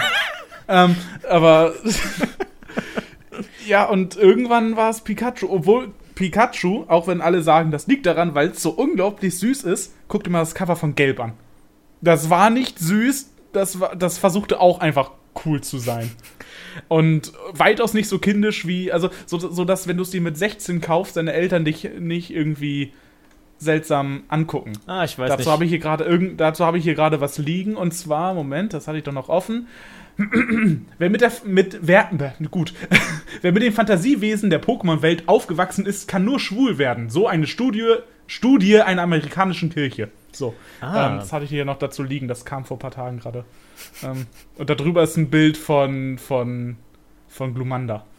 Ich habe eine andere Studie, also nicht, nicht Studie war das nicht, das war ein Vortrag von irgendeinem Professor an der und der hat Pokémon verteidigt, hat gesagt, dass es eigentlich, dass es nur deshalb kritisiert wird, weil es die, die neuere, die, die ältere Generation nicht kapiert, aber dass es tatsächlich eigentlich Gewaltlosigkeit lehrt. Weil es nicht in den Spielen nicht darum geht, irgendjemanden am Ende zu vernichten, sondern ähm, quasi, äh, dass, dass, dass du trainierst und besser wirst, sei es nun durch Kampf oder was auch immer, aber es ist ja letztlich Kampfsport ist ja ähnlich, sondern du kämpfst ja nur in einem freundschaftlichen Wettkampf gegen die. Dass du, ein, dass du einen Wettbewerb gewinnst, ja. genau wie ein Fußballturnier. Wer hätte jemals nach einem Anime gedacht, dass Rankenhieb keinen Schaden macht? Du machst das nicht? Bisasam war voll der Badass im Anime. Im Spiel war das halt irgendwie immer voll der Loser. Ja, aber jetzt gibt es in den Kommentaren irgendwelche Leute, die dir ganz genau sagen können, mit welchen Attacken äh, Bisasam unglaublich gut sein kann und nach welchem Level du es entwickeln musst, damit du eine Attacke nicht auslässt, weil äh, das ist so. Und wie viel Habitax du besiegen musst, damit äh, die. nicht Habitak! Ist auch so ein. Ich mag auch einfach den Namen. Ist genau wie Porenta. Also die Vogel-Pokémon ist schon lustig. Oh, po Porenta ist großartig. Ich, ich mache mir jetzt einen Porenta. Oh, wie, wie, konnten, wie, konnten wir, wie konnten wir Anton vergessen? Anton ist eigentlich einer der eigentlich mit einer der Hauptcharaktere der Serie irgendwann geworden. Der ist ja in jeder Folge aufgetaucht. Ja, und ab und zu einfach so ein Deus Ex Machina. Hurra, gewonnen. Die, aber Anton, Anton mochte ich. Also Anton war einer von diesen. Anton war toll. Anton war klasse. Das war total simpel, aber es war irgendwie, es war sehr sympathisch. Aber ich glaube, wir können, ah, nee, wir können noch nicht zum Ende kommen, weil einen Punkt habe ich noch auf meiner, meiner Checkliste und zwar Pokémon Origins. Hast du es gesehen? Ich hab's immer noch nicht gesehen. Ich müsste mir das eigentlich Echt nicht, weil das ist, weißt du, das sind ja nur vier Folgen und äh, mir ist aufgefallen, ja, dass es sich tatsächlich, ich habe erst gedacht, naja, was soll das schon werden, aber die haben sich tatsächlich größtenteils sehr gut an den an das Spiel gehalten, mit Ausnahme von Rocco. Rocco ist ein bisschen zu zu präsent dafür, dass es das Spiel repräsentieren soll. Ich meine, ich mag Rocco an sich im Anime, aber Rocco im Spiel war halt einfach nur ein Typ, der Steine mag. Und äh, Ich mag Steine. und der der irgendwie dir was von von Lichtjahren erzählt hat. Ja, sehr Der, der, hat, ein- der hat ein bisschen größere Rolle, in der ersten Folge zumindest. Ansonsten, wenn man auf die Details achtet, ist es tatsächlich echt gut gelungen. Also in der vierten Folge geht, äh, geht Rot dann tatsächlich auch in die Meisterhöhle äh, zum Schluss, weil die man ja im Spiel letztlich freispielt zum Schluss. Und dass da wirklich darauf geachtet ist, dass, er, dass das Rot da erst mit dem Fahrrad über die Nugget-Brücke fährt und von dort aus die Höhle schon sehen kann. Und solche Details finde ich wahnsinnig gut. Also das, da hat man dann schön drauf geachtet auf sowas. Und solche, solche Momente findet man öfters in diesem Pokémon Origins. Das ist tatsächlich nett. Möchtest du dir noch ein Lied wünschen? Ja, und zwar, das habe ich mir rausgesucht. Das ist aus Pokémon Gold und Silber und damit kannst du nichts anfangen. Das Fahrrad-Theme. Okay, äh, dann spielen wir jetzt das und dann spielen wir danach noch Route 11 aus Pokémon Blau. Da haben wir beide was gewünscht. Wow. Coole Sache. Ich danke dir, dass du dabei warst und ähm, mal gucken, wie das hier so ankommt und wie viel du gehatet wirst und so. Und äh, Und wie lang das am Ende ist. ja, ich meine, die, die Leute werden natürlich jetzt die entsprechenden Einwände bringen, dass natürlich du nur hier bist, um quasi ein bisschen was von meinem Fame abzugraben. Ja, das, das, das tut mir auch leid. Ich, ich, ihr seid aber alles Neider. Genau. Weil das Wort Neider existiert. Aber das, ich meine, so läuft das nun mal heutzutage auf YouTube, dass man als großer YouTuber wie ich eben natürlich auch die kleineren fördern muss. Und ähm, wir wollten Musik hören. Also dann hören wir uns irgendwann mal wieder. Porenta. Lufia. Eines der Rollenspiele, das dem Super Nintendo bis heute seinen Ruhm einbrachte. Dabei ist es, mal ganz nüchtern betrachtet, überhaupt nichts Besonderes. Handlung, Charaktere und Kampfsystem sind eher simpel bis zweckmäßig und der Spielablauf wird immer wieder von Filler-Episoden gestreckt.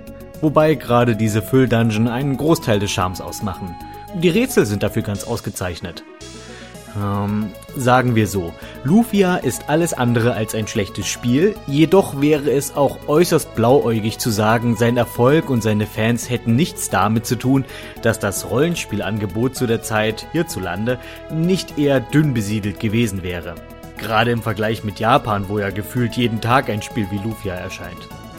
Doch dann ist da die Musik und dieser Punkt ist einen gesonderten Blick wert.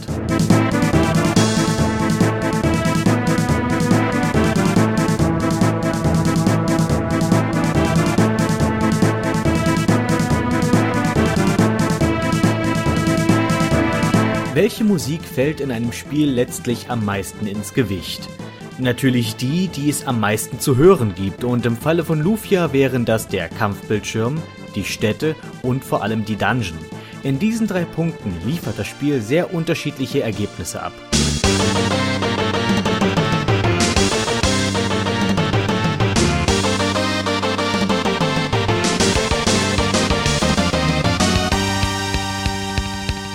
Kampfmusik gehört zum Besten, was es auf dem SNES zu hören gibt.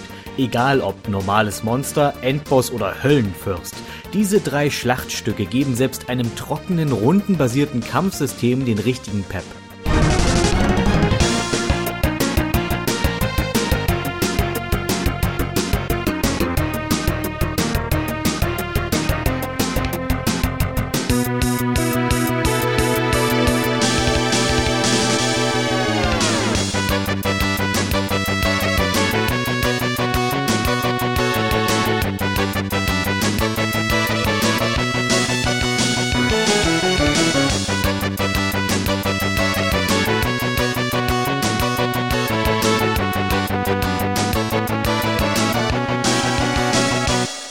Die Themen der Ortschaften vermitteln Ruhe und Entspannung, so wie es deren Aufgabe ist. Manche sind mir zwar schon einen Tick zu idyllisch und kitschig,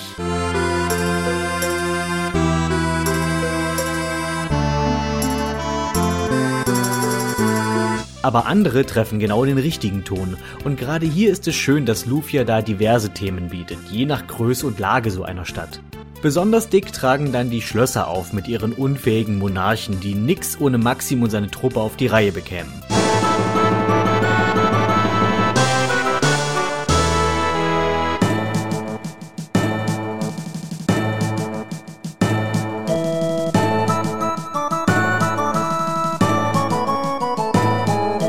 Dungeon. Der Ort, an dem die Gruppe die meiste Zeit verbringt.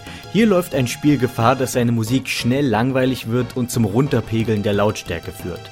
Lufia gelingt es da zum Glück mit Ausnahme der öden Tempelmusik innerhalb seiner Stücke genügend Abwechslung zu bieten, dass die ständigen Loops gar nicht so sehr ins Gewicht fallen.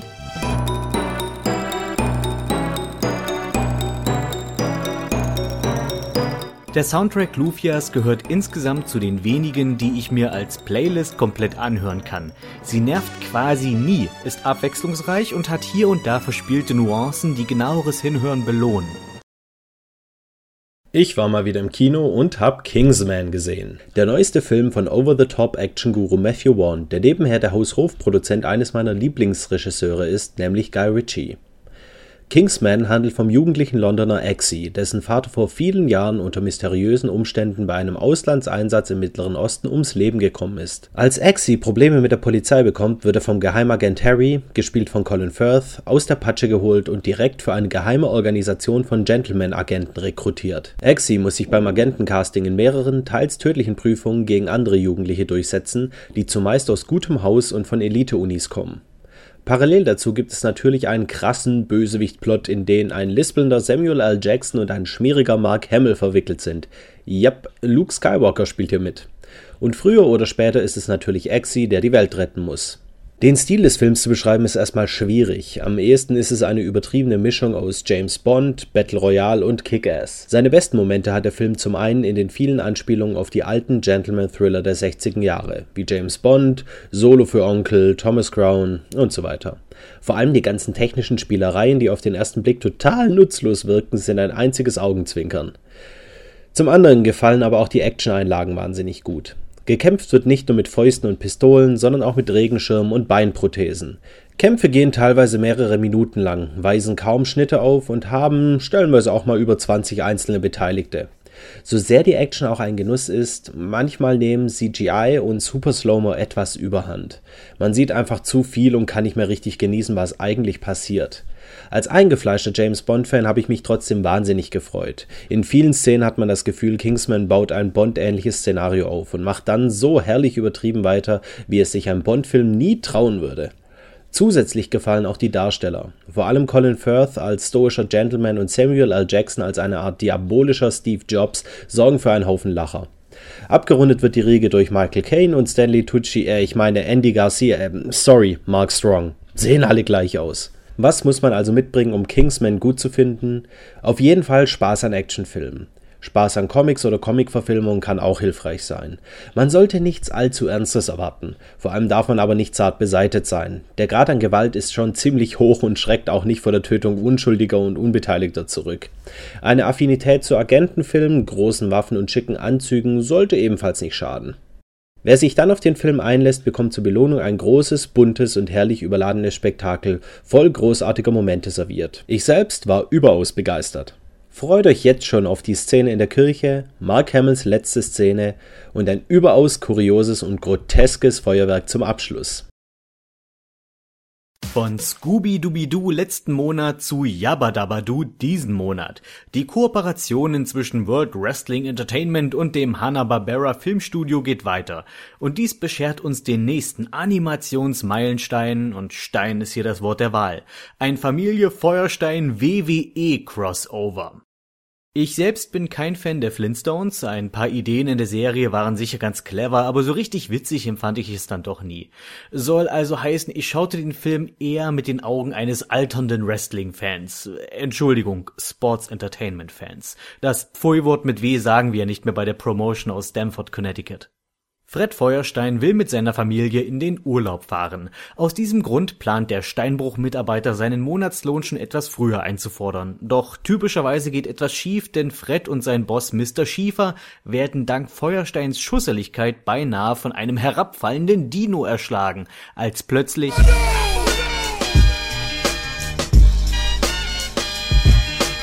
John Cena, der Mann, der schon 50.000 Jahre vor Null die Hungernden speiste und Lepra durch Handauflegen heilt, fängt den Saurier auf und wirft ihn behutsam zur Seite. Mr. Schiefer ist jedoch trotzdem etwas angesäuert und verweigert Freds Lohn. Dumm nur, dass dieser seiner Wilma den Urlaub schon fest versprochen hat. Um schnell an Geld zu kommen, veranstalten Fred und sein bester Freund Barney Schaukämpfe, bei der Freiwillige gegen Geröllheimers Haustier antreten dürfen. Niemand kommt gegen das Vieh an, bis plötzlich ein Straight Edge Savior auf den Plan tritt.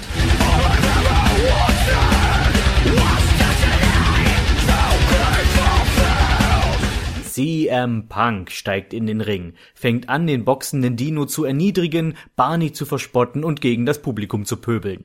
Es entbrennt ein emotionaler Kampf, der die Leute dazu anhält, einen Haufen Geld für die Show auszugeben. Fred erkennt hier seine Chance und beschließt, den großen Reibach als Wrestling-Promoter zu machen. Doch dazu braucht man natürlich eine Handvoll Verrückte, die da mitmachen. Hier kommt John Cena ins Spiel, der selbst antreten wird und Fred zudem zu ein paar seiner Kumpels bringt, um diese anzuwerben. Das wären dann Rey Mysterio und der Undertaker. Die Show wird ein voller Erfolg dank so spektakulärer Begegnungen wie Barney Geröllheimer gegen den Undertaker. Ja, Barney gegen Taker war schon immer mein Traummatch. Letztlich läuft der Film dann darauf hinaus, dass Fred der Erfolg zu Kopf steigt und außerdem taucht CM Punk immer mal wieder auf und macht Ärger. An sich ist dieses Crossover gar nicht verkehrt, stinkt gegen das Scooby-Doo Special aber ziemlich ab. Es hat einfach bei weitem weniger gute Ideen und die Handlung ist eher öde. Auch die Auftritte der WWE Charaktere sind nicht so schön selbstironisch. Der einzige Lichtblick ist und bleibt CM Punk. Einerseits, weil er der einzige ist, der ein wenig Charakter besitzt. Zum anderen natürlich, weil er inzwischen, das werden manche Wrestling-Fans ja sicher wissen, die absolute Person non grata bei WWE ist und ich mir vorstellen kann, wie sehr die Bosse der Firma inzwischen mit den Zähnen knirschen, wenn sie daran denken, dass sie ein Produkt mit dem alten Punker promoten müssen. Zu dieser ganzen CM Punk Geschichte sage ich jetzt nichts, das würde den Rahmen sprengen. Aber leider wurde mir durch diesen Cartoon erst wieder richtig klar, wie sehr er bei WWE fehlt. Man mag von John Cena halten, was man möchte. Ich habe absolut nichts gegen den strahlenden Paladin mit dem vielen Merchandise. Aber er ist einfach so verdammt abhängig von einem passenden Gegner. Und Cena hatte niemals einen besseren Widersacher als CM Punk. Die beiden hatten eine unvergleichliche Chemie, die mich stets ein wenig an das Verhältnis zwischen Superman und Batman erinnerte. Und insofern ist dieses Crossover beinahe historisch, da es die vermutlich letzte Begegnung der beiden ewigen Rivalen darstellt. Darüber hinaus gab mir der Film leider nichts und ich kann ihn nicht mal WWE-Fans wirklich empfehlen. Ich bin jedoch mal gespannt, was noch so kommt in der Richtung. Es ist ja bereits ein Crossover mit den Jetsons angekündigt und nächstes Jahr soll ein zweites Scooby-Doo-Special kommen. Alles Hanna-Barbera, wie man sieht, weshalb sich eigentlich nur die Frage stellt, wann endlich das WWE Schlümpfe-Crossover kommt. Damit neigt sich unsere Zeit beinahe wieder dem Ende, aber zum Schluss natürlich noch eine Zuschauerfrage. Und dieses Mal wurde ich gefragt, was ich denn nun eigentlich von Mortal Kombat Rebirth und Mortal Kombat Legacy halte. Und ja, da ist mir auch aufgefallen, verdammt, darüber habe ich ja echt noch nie geredet, weil damals, als ich meine Mortal Kombat History gemacht habe, äh, gab's das noch gar nicht. Und zwischendurch bin ich einfach nie wieder dazu gekommen, mal etwas darüber zu erzählen. Und ähm, ist trotzdem ein interessantes Thema, ich denke, da reden wir kurz drüber. Erstmal, was ist das überhaupt für die, die es nicht kennen? Mortal Kombat Rebirth ist ein Kurzfilm, der vor einigen Jahren im Internet kursierte und auch heute noch zu sehen ist.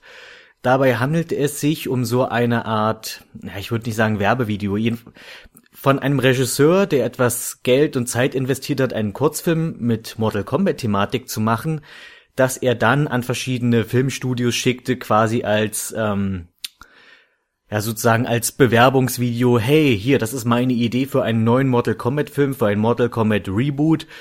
So könnte das aussehen, gebt mir Geld und ich mache euch einen Film draus. Diesen Film hat der gute Mann damals auf YouTube hochgeladen, allerdings wollte er es nur quasi privat machen, um es Studios zu zeigen, hat es aber versehentlich auf öffentlich gelassen und äh, der Film verbreitete sich wie ein Lauffeuer und bekam ausgesprochen positive Resonanz, was quasi langfristig gesehen eine gute Sache war, denn nun konnte er nicht nur mit einem Film hausieren gehen, also dieser Regisseur, sondern auch mit äh, sehr, sehr positiven Kommentaren, die zeigen, hey, ich, es ist das Interesse da und es sind nicht nur ein paar Kommentare, sondern es ist wirklich eine überwältigende Menge an Interessenten gegeben.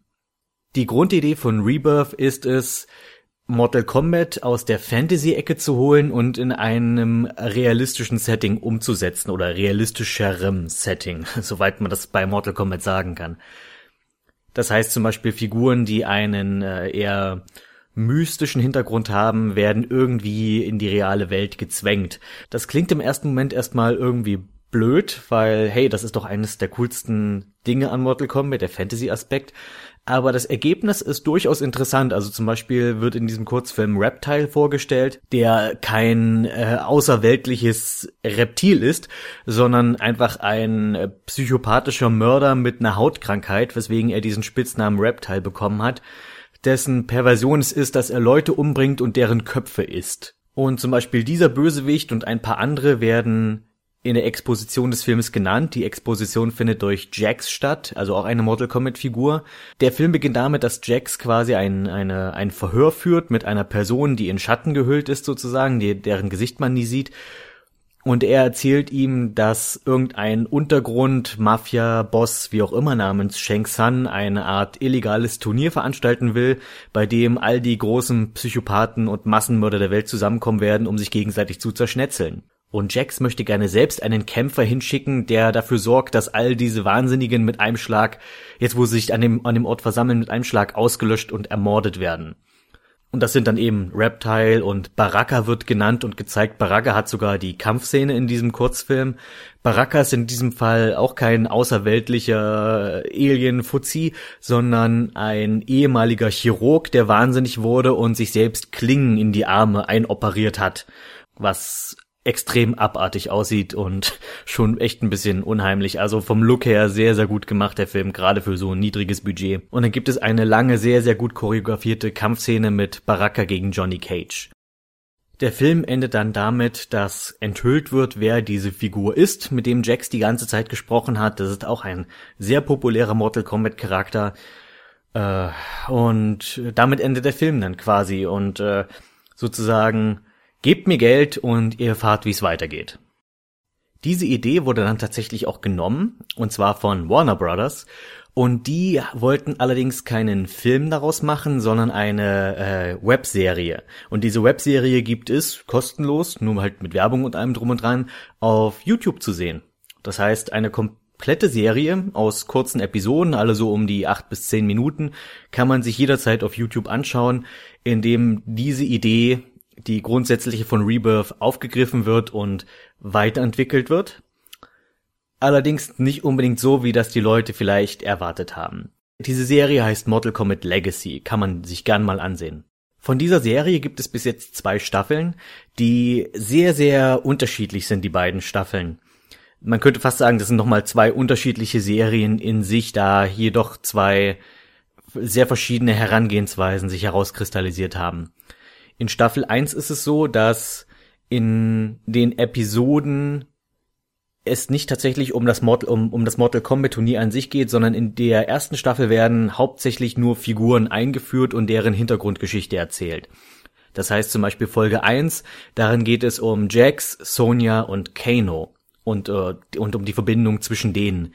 Diese Episode ist noch, äh, sag ich mal, relativ simpel gehalten, auch in einem nach wie vor realistischen Setting mit einfach äh, Jax und Sonja und ihren Special Forces, die in ein Lagerhaus eindringen und dort gegen Kano und seine und sein Syndikat der Black Dragons kämpfen.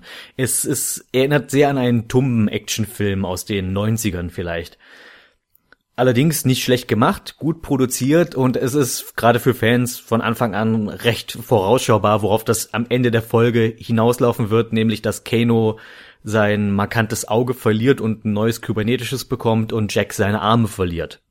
Und was sich dann nach Folge 1 im Laufe der Reihe herauskristallisiert hat, ist, dass in Staffel 1 jede Folge einen sehr eigenen Stil hat. Jede Folge ist sehr experimentierfreudig und macht ein bisschen was anderes als die anderen Folgen. Folge 3 ist zum Beispiel die Folge über Johnny Cage. Und die ist anfangs gemacht wie eine, ähm, sag ich mal, so Tough-Dokumentation oder halt so ein Promi-Magazin, die was, was macht äh, was macht eigentlich Johnny Cage heutzutage, dieser abgehalfterte Schauspieler, der früher in Actionfilmen so erfolgreich war. Also es geht quasi darum, Johnny Cage ist sozusagen in den 80er und 90er Jahren mit äh, Kung-Fu-Filmen und Actionfilmen berühmt geworden, allerdings sind die nicht mehr ganz zeitgemäß und er kommt einfach nicht mehr auf den grünen Zweig und seine Schauspielkarriere verläuft im Sande und er hat nicht wirklich irgendwas zu tun. Was ich sehr witzig fand, ist, dass zum Beispiel ähm, Johnny Cage an einer Stelle sagt, er, ja, Power Rangers hat meine Karriere ruiniert, ich komme da nie wieder raus. Also auch die Idee, dass Johnny Cage einen der Power Ranger gespielt hat, was durchaus hätte, wäre Johnny Cage eine echte Person, hätte das durchaus passieren können. Wobei ich mir da schon fast gewünscht habe, hey, hättet ihr bloß mal Jason David Frank gecastet als Johnny Cage. Naja, zurück zu Mortal Kombat. Jedenfalls diese Folge ist quasi wie eine Dokumentation aufgebaut anfangs und geht dann über in dem, was macht Johnny Cage eigentlich jetzt so, Gespräche mit Produzenten, indem er immer wieder versucht, ihnen irgendwelche neuen Showkonzepte für Reality-TV-Shows mit Kung-Fu-Inhalten zu verkaufen und äh, es kommt einfach nicht richtig an und seine Ideen werden am Ende sogar noch geklaut und zum Schluss flippt er einfach vollkommen aus und ähm, schlägt einen Haufen Leute zusammen was auch ziemlich cool ist und auch sehr befriedigend ist, weil man kann die Frustration von Johnny echt sehr gut spüren in dem Fall. Und am Ende dieser Folge kommt das erste Mal etwas Übernatürliches vor, was an sich schon, sag ich mal, Schatten vorauswirft, dass man diesem Grundsatz, man will Mortal Kombat realistisch machen, anscheinend auf zu geben scheint oder zumindest eine Mischung davon zu erreichen scheint. Äh, am Ende dieser Folge taucht Shang San auf und Shang San ist nun mal ein Zauberer und der macht auch einen kleinen magischen Trick sozusagen. Allerdings noch sehr dezent alles gehalten. Und dann, dann kommt die Kitana und Melina Episode und die ist 100% Oldschool Mortal Kombat Fantasy Shit. Also wirklich 180 Grad Wende zu Mortal Kombat Rebirth, also dieser Grundidee. Es kommen, in der, in der Folge kommen Shao Kahn vor, Outworld, Edenia, äh, und äh, hier klon mir dieses kleine Mädchen und mach daraus irgendwie ein abgefahrenes Monster mit äh, Reißzähnen und äh, ja. Äh, das ist die Folge, die am meisten kritisiert wird von Fans, eben weil sie quasi diese Rebirth-Grundidee nicht mehr vertritt. Und der Regisseur hat selbst gesagt, dass es einfach nicht bei allen Figuren aus Mortal Kombat möglich ist, die realistisch zu machen. Manche sind einfach zu tief verwurzelt im Fantasy-Universum. Wobei ich mich dann frage, warum baut man die dann ein, wenn es bei denen nicht geht? Es ist nicht so, als hätte Mortal Kombat einen Engpass an Figuren, die man verwenden kann. Trotzdem ist das eine sehr gute Folge, eine sehr interessante Folge und auch hier wieder ein komplett anderer Stil, als man es zu den anderen Folgen davor gesehen hat. Der erste, wie gesagt, die erste Folge mit äh, äh, Kano war im Wesentlichen Actionfilm, die zweite war Dokumentation, Drama und diese ist nicht nur Fantasy, sondern zum Teil auch äh, ich würde äh, eine Mischung aus Anime und Cartoon. Ich kann, konnte es nicht ganz zuordnen, ob es eher Anime ist oder eher Cartoon. Jedenfalls hast du Realfilmszenen einige und zwischendurch werden ähm, Rückblenden in einem Zeichentrickstil gemacht. Und die darauffolgende Folge ist die Raiden-Folge und die ist so ein bisschen, so hält sich so die Waage mit dem Übernatürlichen und dem Realistischen. Äh, da geht es darum, dass Raiden ein Typ ist, der in einem Irrenhaus gefangen ist und dort behauptet, er wäre der Gott des Donners und es bleibt so die ganze Zeit so ein bisschen offen, ist er wirklich ein Gott, aber warum hängt er dann da fest und warum kann er nicht entkommen? Und trotzdem gibt's aber irgendwie übernatürlichen Shit mit ihm und keine uninteressante Folge, ein bisschen skurril, aber schon okay. Und eine weitere Folge muss ich unbedingt noch erwähnen und dann reicht's auch erstmal zumindest mit Staffel 1, weil ich will jetzt nicht jede einzelne Folge besprechen, aber eine muss ich unbedingt noch erwähnen und das ist die Scorpion Sub-Zero Episode. natürlich müssen auch die beiden absoluten Fan-Favorites ihre eigene Folge haben und die ist auch eine von den Kritikern am höchsten gelobte. Ich weiß nicht unbedingt, ob es meine Lieblingsfolge wäre, aber sie ist tatsächlich enorm gut. Und dabei macht sie nicht mal etwas so Außergewöhnliches im Sinne von der Übertragung von äh, dem alten Mortal Kombat in dieses äh, Legacy-Universum. Sie erzählt im Wesentlichen tatsächlich einfach nur die Geschichte dieser zwei verfeindeten Clans, der Shira Ryu und der Lin Kuei. Und ich bin ein elender Nerd, dass ich tatsächlich die Clan-Namen weiß. Jedenfalls diese beiden Clans, deren Anführer Scorpion und Sub-Zero sind. Und äh, wie die Blutfehde zwischen diesen beiden Figuren im Speziellen dann letztlich zustande kam. Das Besondere an dieser Folge im Gegensatz zu allen anderen, und hier greift wieder dieses Prinzip, jede Folge macht irgendwie was eigenes, diese Folge ist komplett auf Japanisch. Mit englischen Untertiteln, aber es wird wirklich kein englisches Wort in dieser Folge gesprochen. Obwohl doch ganz zum Schluss, weil ganz zum Schluss taucht, äh, tauchen zwei Figuren auf, die äh, keine Japaner sind. 98% der Folge wird nur Japanisch gesprochen. Und am Ende tauchen zwei altbekannte Mortal Kombat Bösewichte nochmal extra auf, die quasi ihre Pfoten in dieser ganzen Feder haben.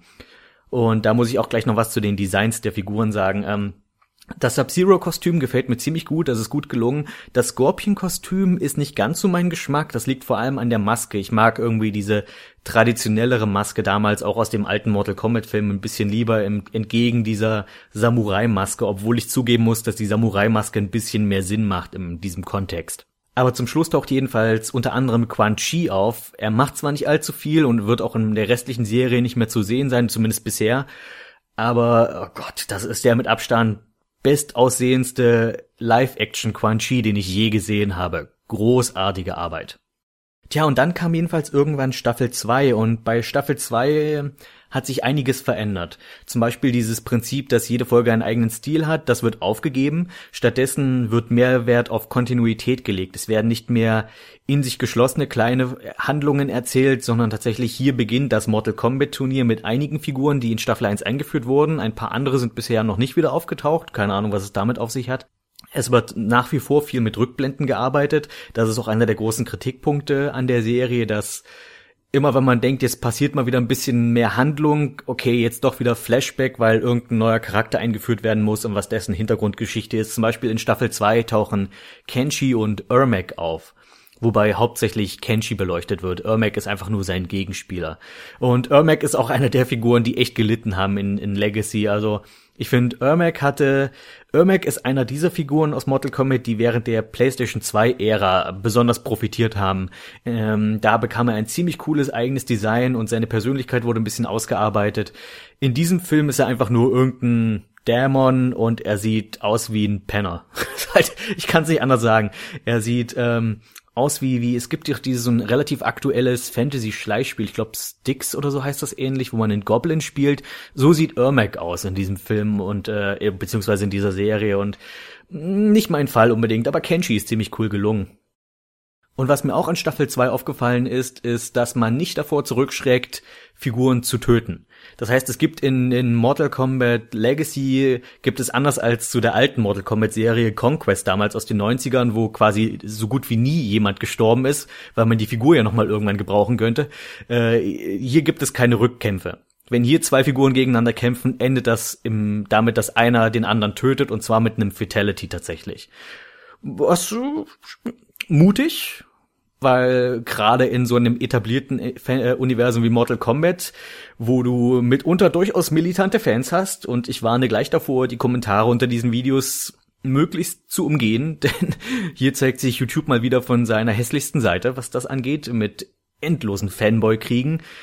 Man merkt aber vor allem bislang in der Serie, und das gilt für beide Staffeln, dass die Macher tatsächlich Ahnung von der Materie haben und sich sehr, sehr mit dem Ganzen beschäftigt haben. Wenn man ein bisschen aufpasst und sich selbst ein bisschen damit auskennt, kann man feststellen, dass viele Elemente aus vielen Inkarnationen von Mortal Kombat verwendet wurden. Nicht nur aus den Spielen, auch aus Spin-offs kann man einige Sachen wiedererkennen. Es wurden einige Sachen aus den Filmen eingearbeitet und sogar der eine oder andere Anspielung auf die TV-Serie damals kann man drin finden.